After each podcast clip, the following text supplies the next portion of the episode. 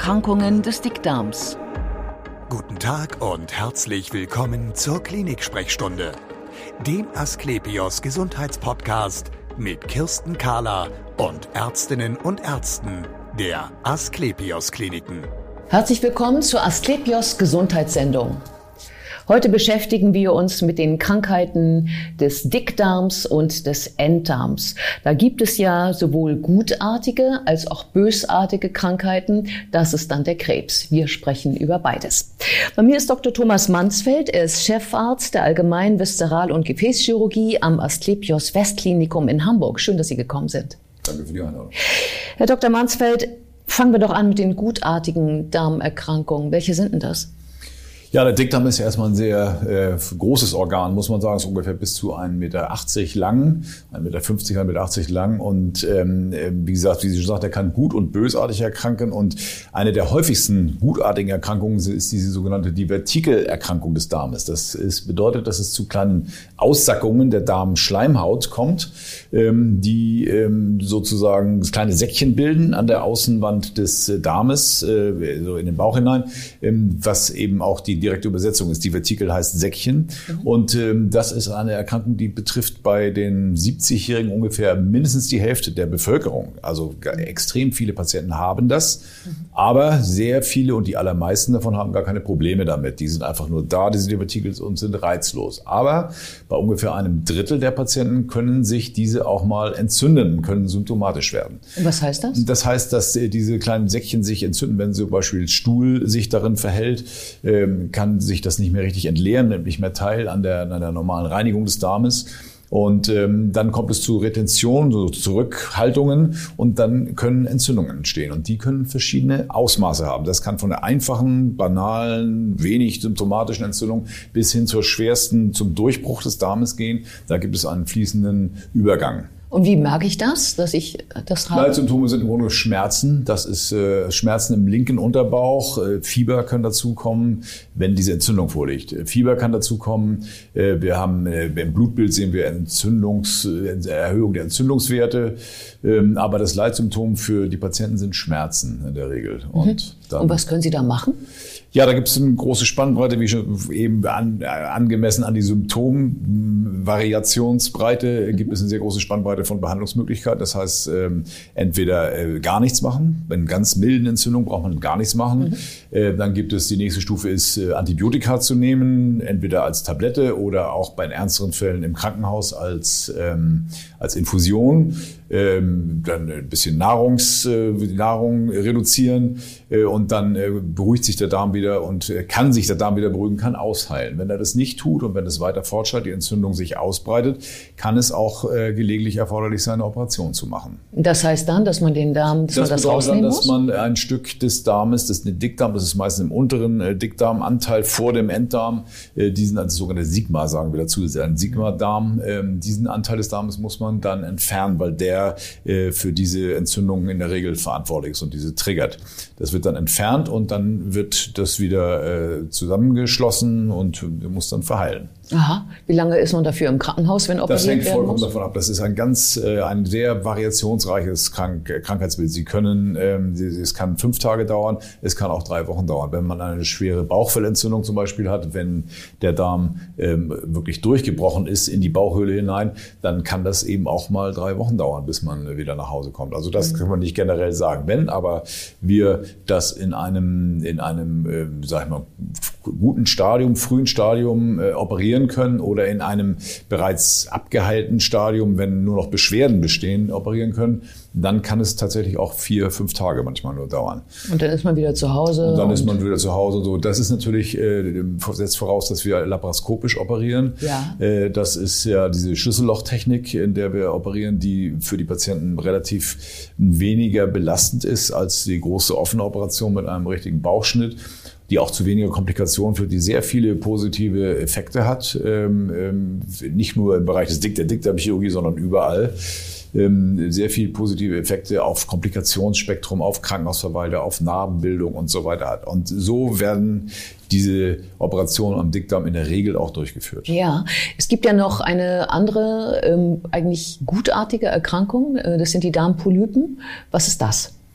Ja, Polypen des Darmes sind zunächst mal gutartig. Mhm. Sie sind aber trotzdem, es sind Gewebewucherungen. Im Grunde genommen muss man sich den Darm von innen so wie einen Gartenschlauch vorstellen. Der sollte eigentlich glatt sein. Und wenn man ihn spiegelt bei einer Darmspiegelung, äh, dann sollte die Schleimhaut glatt aussehen und normal aussehen. Und sobald es dann aber zu kleinen Wucherungen kommt, dazu entstehen Polypen, Adenome sagen wir auch dazu, äh, und es entstehen Gewebeveränderungen. Und das ist immer schon, das ist lange Zeit gutartig. Sehr viele, das geht bis zu fünf Jahren, ist das gutartig.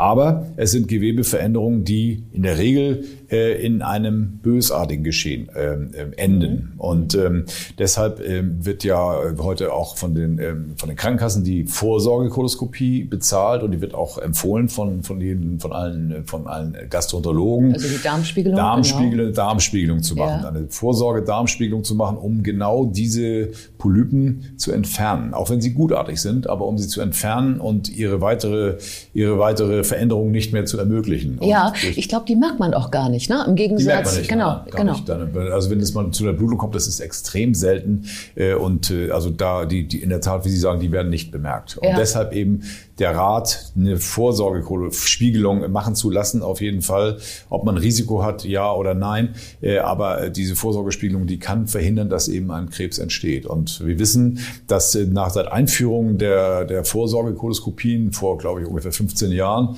ähm, sind, ist gerade eine Zahl veröffentlicht worden, dass 15.000 Krebse verhindert worden sind mhm. durch äh, die Durchführung von diesen Vorsorgekoloskopien. Ja. Also ein absolutes Plädoyer zur Durchführung der Vorsorgekoloskopie. Ja. Ich glaube, so alle acht Jahre ist das mittlerweile. Ne? Das, das hängt davon ab, was man findet. Wenn Sie einen völlig unauffälligen Darm vorfinden, wo nichts gemacht werden muss, dann wird, äh, werden acht Jahre empfohlen als Zeitraum. Wenn Sie aber einen Polypen entfernt haben und je nach äh, Gewebetyp, der da gefunden wird, äh, kann es auch schon mal drei Jahre sein, äh, die das Intervall dann nur betragen ja. sollte. Ja. Auf jeden Fall aber ja muss man Empfehlungen aussprechen. Also wenn man jetzt ähm, den Kassenempfehlungen folgt, also wenn man denn dann das erste Mal dahin geht, ähm, dann ist es ja auch nicht nur so, dass, äh, dass dann der Arzt sagt, ah, Sie haben Polypen, sondern er macht sie auch gleich raus. Ja, perfekt, natürlich. Ja, Klar, genau. deshalb sollte auch unbedingt eine Spiegelung erfolgen. Es gibt auch und Konkurrenzverfahren, es gibt computertomografische Verfahren, die anbieten, ähm, die gleiche Untersuchung zu machen, aber da kann eben nicht gleich die Therapie durchgeführt werden. Ja,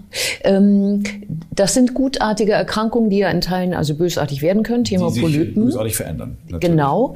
Ähm, es gibt ja aber auf der anderen Seite nun auch tatsächlich den Darmkrebs. Der ist ja nun ähm, ein anderes Kaliber. Dickdarmkrebs, wenn er da ist, muss er auf jeden Fall behandelt werden. Und ja. äh, Dickdarmkrebs, ähm, da ist halt wichtig, wo er sich befindet, ob es wirklich im Dickdarm ist oder im Enddarm. Wir bezeichnen die letzten 16 Zentimeter zum Richtung Ausgang hin, bezeichnen wir als äh, Enddarm und wir unterscheiden halt in der Therapie äh, ein bisschen zwischen diesen beiden Organen. Aber ein Dickdarmkrebs muss in aller Regel, wenn er nicht äh, ein ganz kleines Stadium ist, äh, einem ganz kleinen Stadium entspricht, was noch mit einem Endoskop entfernt werden kann, ähm, sondern wenn er ein etwas, etwas größer schon gewachsen ist, muss er auf jeden Fall chirurgisch entfernt werden. Ja, Und, auch wieder mit einem Sicherheitsabstand. Auch mit Sicherheitsabstand, mit Lymphknoten, mit bestimmten Qualitätsansprüchen, Qualitätsanforderungen, die erfüllt sein müssen, auch mit bestimmten Gewebeschichten. Da gibt es sehr viele chirurgische chirurgische, ähm, chirurgische Punkte, die da wichtig sind, chirurgische, sage ich mal, ähm, Techniken, die da, die da zum Tragen kommen und wichtig sind für den Erfolg, für das Langzeitüberleben.